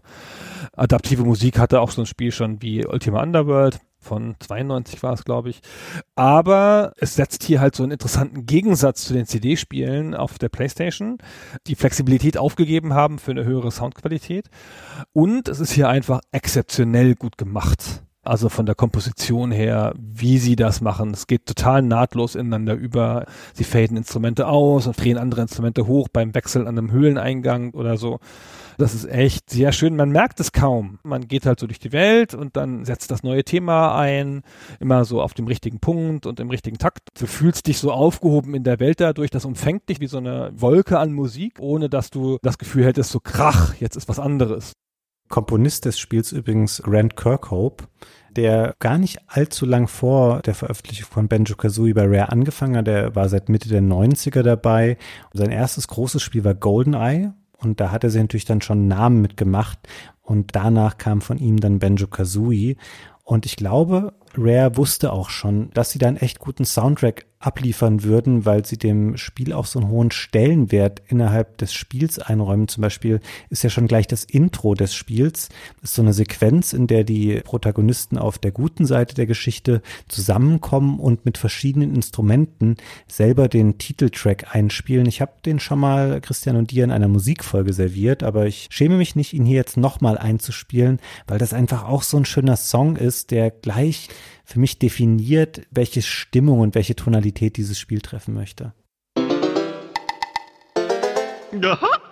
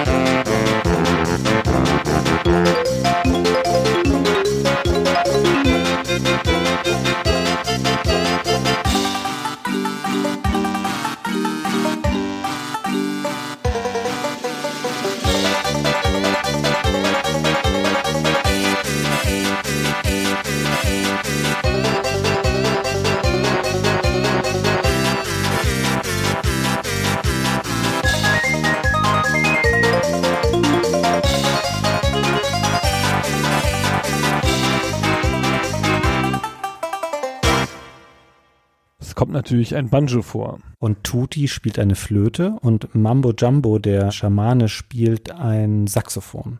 Und Kazui spielt kein Kazoo, interessanterweise, obwohl der Vogel ja offenkundig nach einem Membranophon benannt ist, oder nicht? Membranophon hast du schon gegoogelt vorher, oder? Musik ist insgesamt eine meiner ganz schwachen Seiten. Ich habe null Ahnung von Musik und muss mir alles wissen, was ich dazu in Podcast-Folgen oder auch sonst im realen Leben von mir gebe, muss ich irgendwo wortwörtlich aufgeschrieben haben.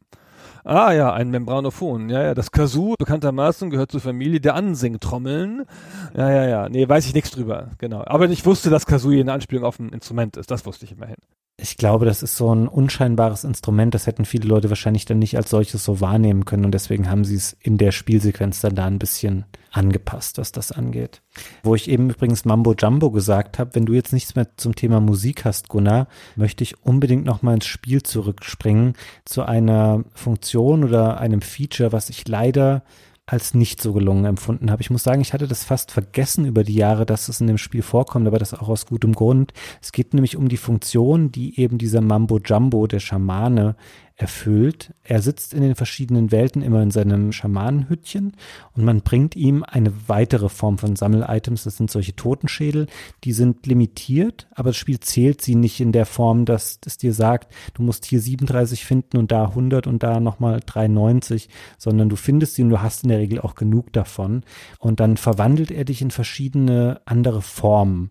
Das ist gleich in der ersten Welt, ist es eine Termite, damit man in diesem Termitenhügel, den es da gibt, in der so ein sehr hoher Turm ist, kann man da Areale erreichen, in die man sonst nicht ran kann, weil man auf noch schrägeren Oberflächen so laufen kann. Dann gibt es zum Beispiel ein kleines Krokodil, was man in der Sumpfwelt nutzen kann. Oder es gibt eine Biene in der allerletzten Welt. Da würde ich sagen, die ist einigermaßen cool, weil man mit ihr auch rumfliegen kann und das ohne diese Federn zu verbrauchen. Aber im Großen und Ganzen, es gibt noch zwei weitere Verwandlungsformen, nämlich ein Kürbis und ich überlege gerade, was die das Walross. Das Walross. Was all diesen Figuren gemein ist, außer dem Krokodil, das kann ein bisschen schnappen, diese Formen können sich nicht verteidigen.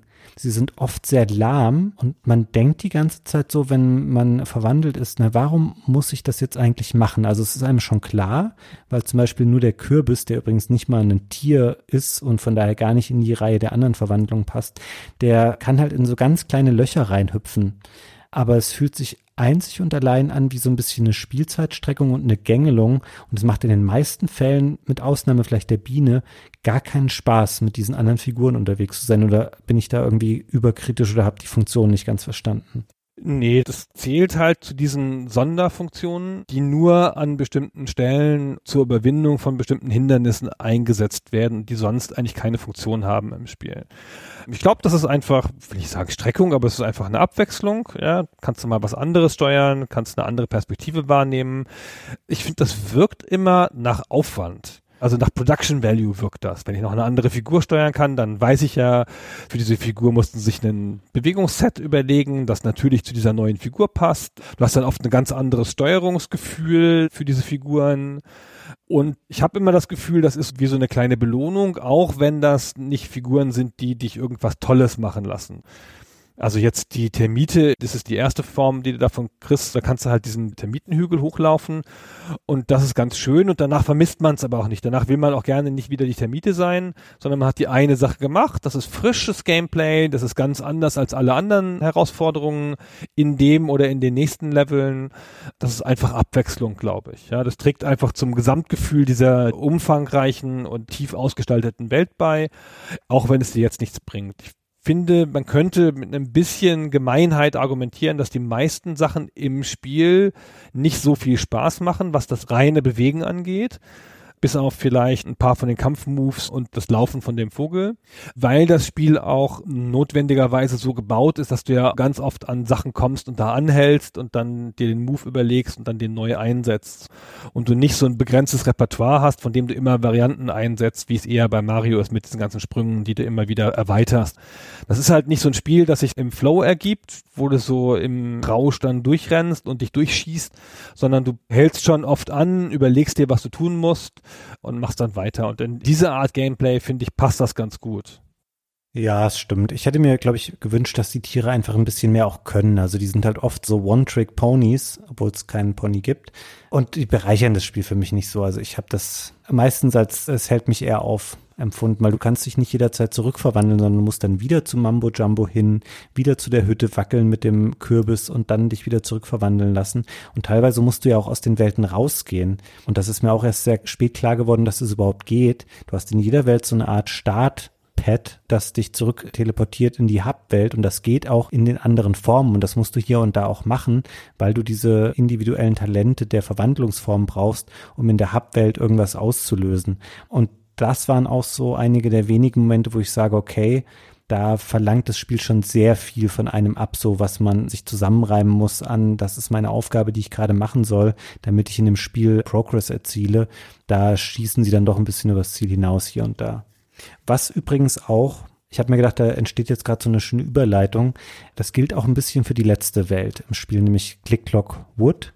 Auf der einen Seite ist das Konzept ganz toll, was sie hier gemacht haben, denn es ist ein Wald, der in vier verschiedenen Jahreszeiten existiert und man schaltet nach und nach die Eingänge. Der Level hat quasi nochmal einen eigenen kleinen Hubraum, der vier Türen hat, die einen in die verschiedenen Jahreszeitenformen dieser Welt bringen. Die schaltet man nach und nach frei. Und es ist im Grunde immer die gleiche Welt. Aber zum einen durch die Grafik haben sie es geschafft, dass das wirkt wie wirklich vier sehr unterschiedliche Interpretationen der gleichen Sache. Und auch sie fahren hier nochmal alles auf, was so an Aufgaben möglich ist, wie sie das Spiel dir auch vorher stellt. Zum Beispiel sowas wie, du findest in allen vier Jahreszeiten einen Vogelküken oder einen Adlerküken, was du füttern musst mit Raupen.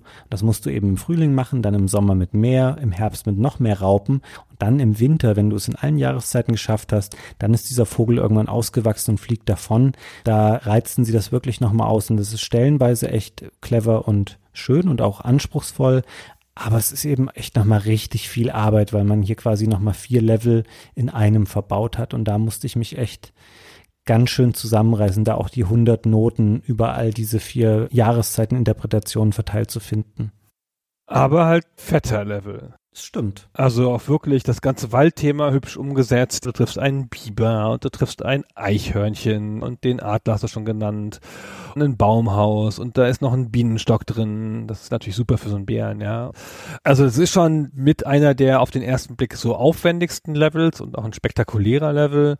Und da fährt das Spiel halt nochmal auf, wie du sagst. Ja, ja, Mai.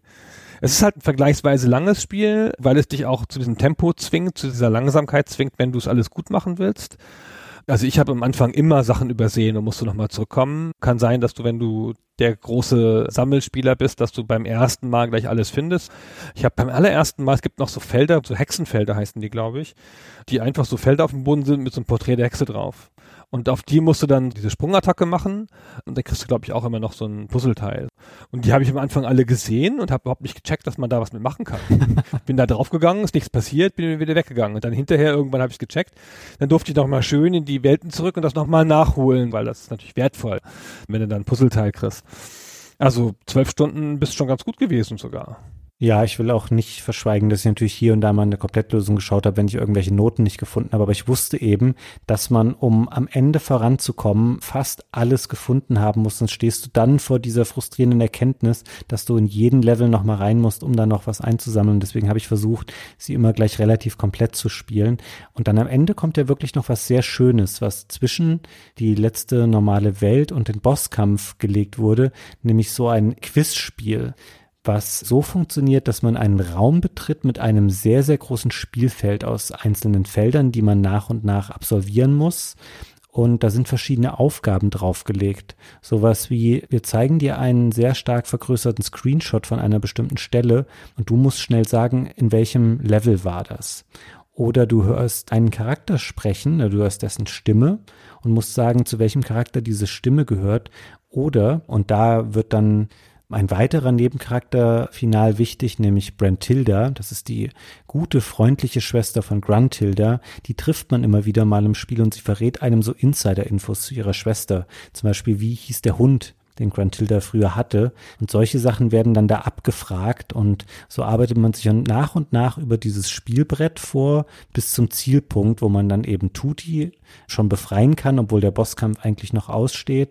Und sie waren hier sogar so clever, dass diese Quiz-Segmente, die werden beliebig generiert am Anfang des Spiels, also beziehungsweise die Antworten. Das heißt, es gibt nicht nur eine richtige Antwort auf diese Frage, wie heißt der Hund, sondern man muss das schon selber im Spiel an den Stellen, wo man Brent Hilda trifft, im Gesprächen mit ihr in Erfahrung bringen, wie dieser Hund hieß, damit man es im Finale bei dem Quiz richtig aufsagen kann, in der Variante, die eben in dem individuellen Spiel, was ich gerade spiele, dann die richtige Antwort darstellt. Ich fand das irgendwie ziemlich cool. Also mir hat das gut gefallen. Ganz schön fettes Feature, weil es ja nochmal so ein Spiel im Spiel ist und auch ein bisschen dauert. Das erwischt dich ja ganz überraschend, wenn du das erste Mal Brentilda triffst und die dann dir einfach anfängt, Trivia über die Hexe zu erzählen. Also auch so gemeine Sachen, ja. was sie für einen Spitznamen in der Schule hatte und sowas.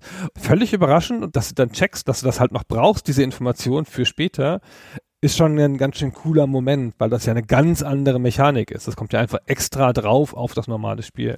Du kannst es am Anfang natürlich auch nicht differenzieren, wenn du mit dir sprichst und denkst, okay, das ist so ein, ein bisschen lustiger Gag eingestreut und dass du dir das vielleicht lieber mal aufschreiben solltest, weil du es acht Stunden später nochmal aufsagen musst, das weißt du halt dann noch nicht. Und ich bin tatsächlich in diesem ganzen Brettspiel-Quiz-Segment glaube ich, häufiger gestorben als im Rest des Spiels davor, weil du darfst nur eine bestimmte Anzahl an falschen Antworten machen und danach ist quasi Game Over. Du musst diesen Abschnitt wieder von vorne machen. Das ist nicht so einfach. Zumal es da auch Felder gibt, die quasi sofort dafür sorgen. Wenn du hier falsch antwortest, dann ist direkt vorbei, egal wie viel Energie du noch hast. Das ist ein cooler Einschub, das hat mir gut gefallen. Fragen sind halt auch schwer. Aber es gibt auch so Zahlenfragen. Ah, stimmt.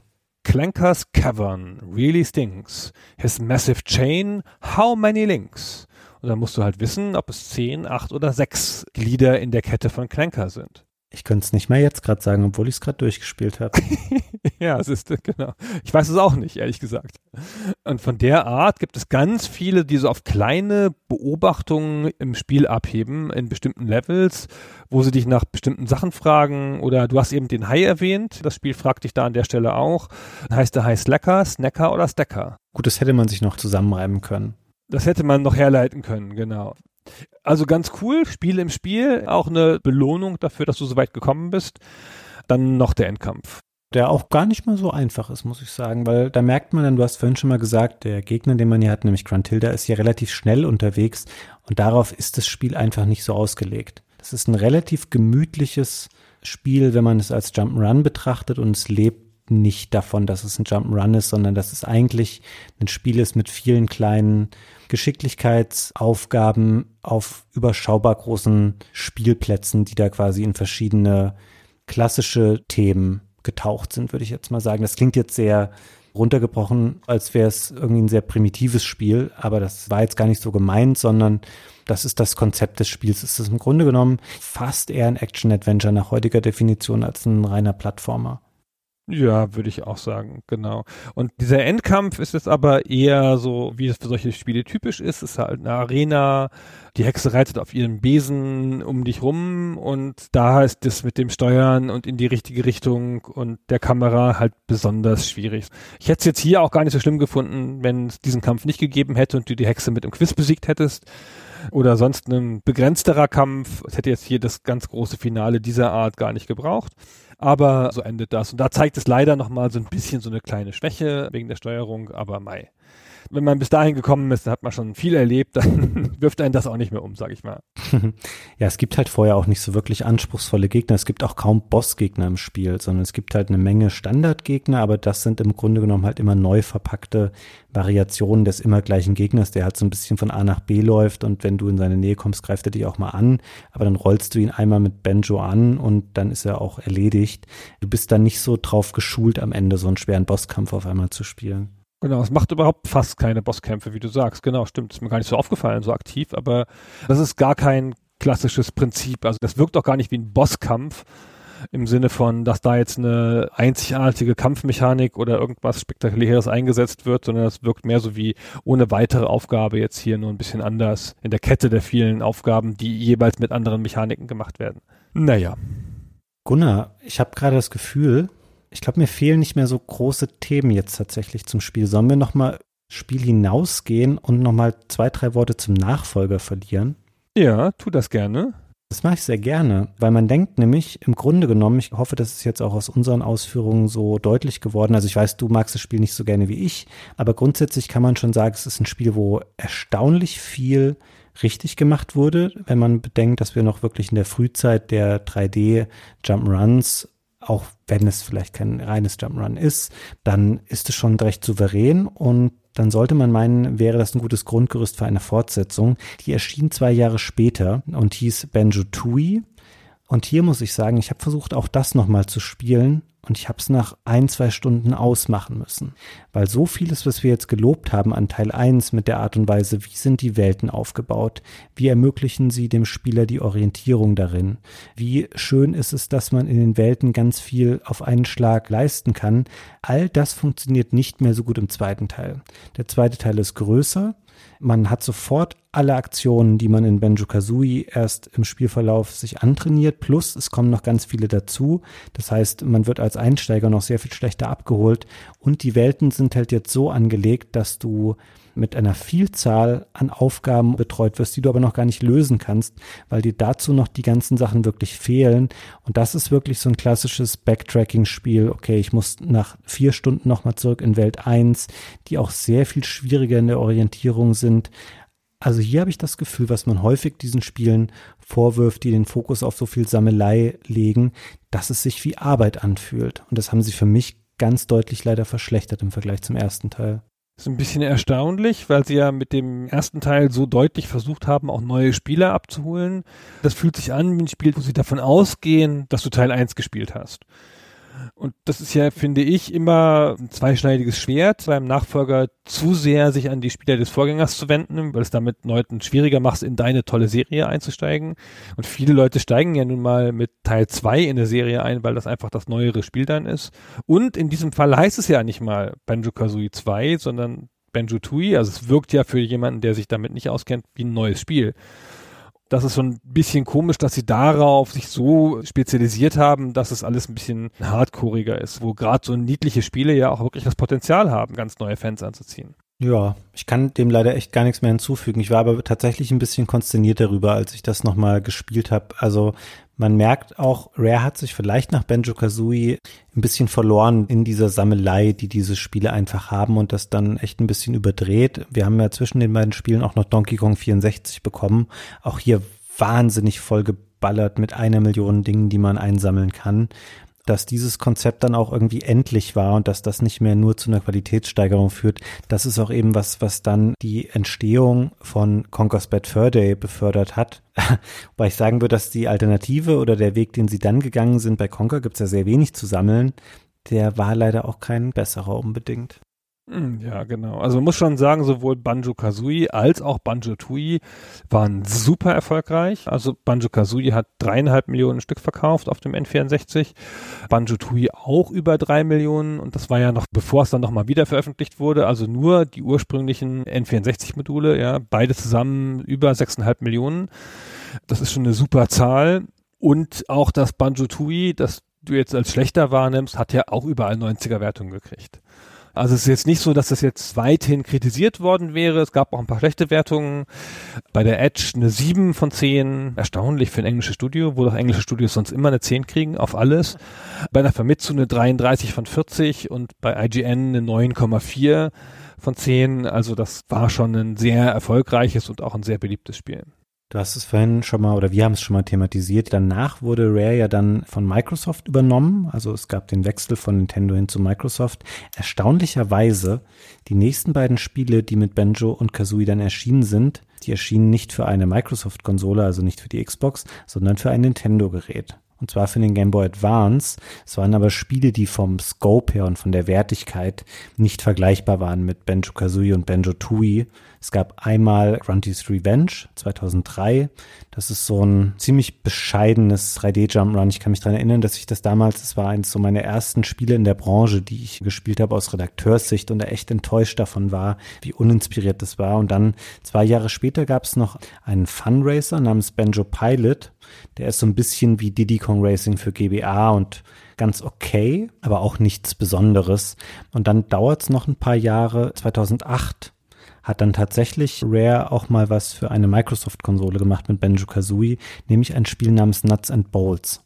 Und auch das habe ich die Tage vor dem Podcast nochmal gespielt. Und meine Herren, war das ein seltsames Spiel, Gunnar was ganz anderes, also auch ein ganz anderes Spielprinzip. Ich habe die ganze Zeit gedacht, es hätte so eine Art Deal gegeben, dass sie mit Banjo und Kazooie nichts für große Microsoft-Konsolen machen dürfen, weil das irgendwie eine Nintendo-Franchise ist und dass sie das dann gar nicht groß einsetzen dürfen.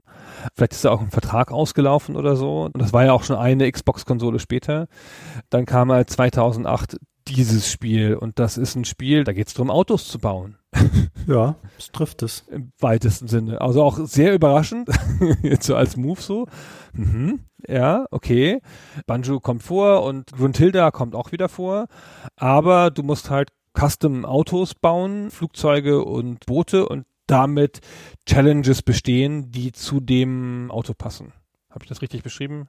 Das hast du sehr richtig beschrieben. Es ist ein Spiel, was schön aussieht grundsätzlich, aber es nutzt ein bisschen anderen Charakterstil, den ich persönlich nicht so ansprechend finde. Also die Art und Weise, wie die Figuren aussehen, fand ihn nicht so hübsch. Ist auf jeden Fall ein ambitioniertes Spiel gewesen. Sehr viel reingepackt, sehr viel gewagt, auch mit diesem Konzept. Allerdings auch sehr anspruchsvoll oder im schlechtesten Sinne teilweise unberechenbar, weil es so ein sehr aufwendiges Physiksystem auch hinter dieser Fahrerei und der Fliegerei hat und man sehr viele Fehlversuche hat und manchmal sehr schlecht vorausplanen kann, wie diese Fahrzeuge, die man da gebaut hat, sich verhalten werden. Also es ist echt ein seltsames Spiel, würde ich aus heutiger Sicht weniger empfehlen als Banjo-Kazooie auf jeden Fall, das nochmal nachzuholen. Gibt es für Xbox 360 und auch für Xbox One.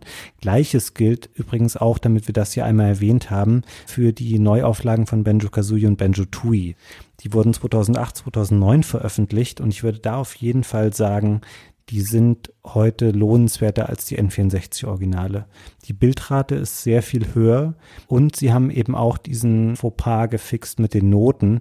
Also alles, was du da an Noten jetzt sammelst in den Neuauflagen, das bleibt dir immer erhalten. Und auch wenn du später in Level gehst, musst du nicht wieder alle 100 Noten sammeln, sondern nur die, die dir noch fehlen. Das mag Puristen jetzt irritieren, wenn ich das so sage, aber die sind schon cooler als die N64-Varianten. Ja, auf jeden Fall auch zugänglicher. Das ist jetzt der gute Einstieg ins Spiel. Die sind leicht zu kriegen, die sind vernünftig umgesetzt, an ein paar Stellen sanft verbessert und so, das ist ganz clever.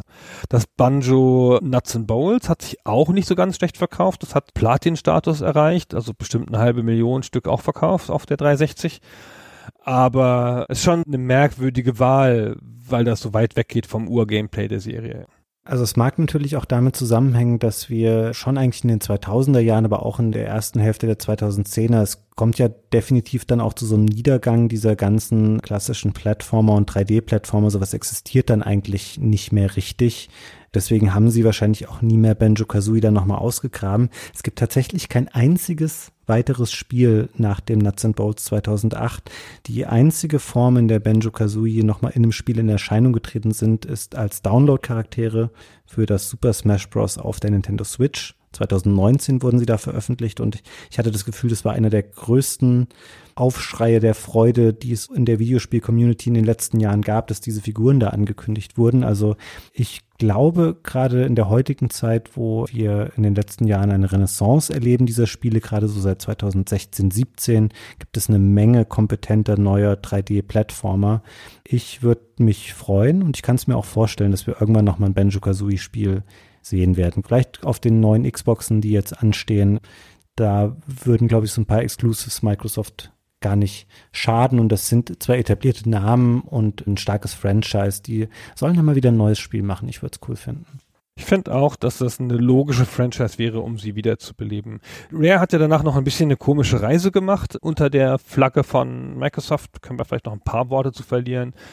Die haben danach eine ganze Reihe Sachen gemacht, wo ich dachte, jetzt werden sie das Familienstudio, weil sie ja schon niedlich können. Dann haben sie ja Grab by the Ghoulies gemacht, eher so ein Kinderspiel im weitesten Sinne. Es kam 2003 raus und dann Viva Pinata, auch eher was in diese Richtung, also ganz anderes Spiel, eher so eine Lebenssimulation. Das kam 2006. Dann haben sie noch Ewigkeiten Viva Pinata Zusatzsachen gemacht oder Umsetzungen, auch eine fürs DS interessanterweise. Dann haben sie eine ganze Zeit lang, zwei Jahre lang nur Kinect-Sachen gemacht weil Microsoft wahrscheinlich auf der freien Welt keinen gefunden hat, der Kinect-Sachen machen will. Und dann musste das halt ein internes Studio machen. Dann haben sie zwei Jahre lang Kinect Sports Geschichten gemacht, also Kinect Sports 1 und 2.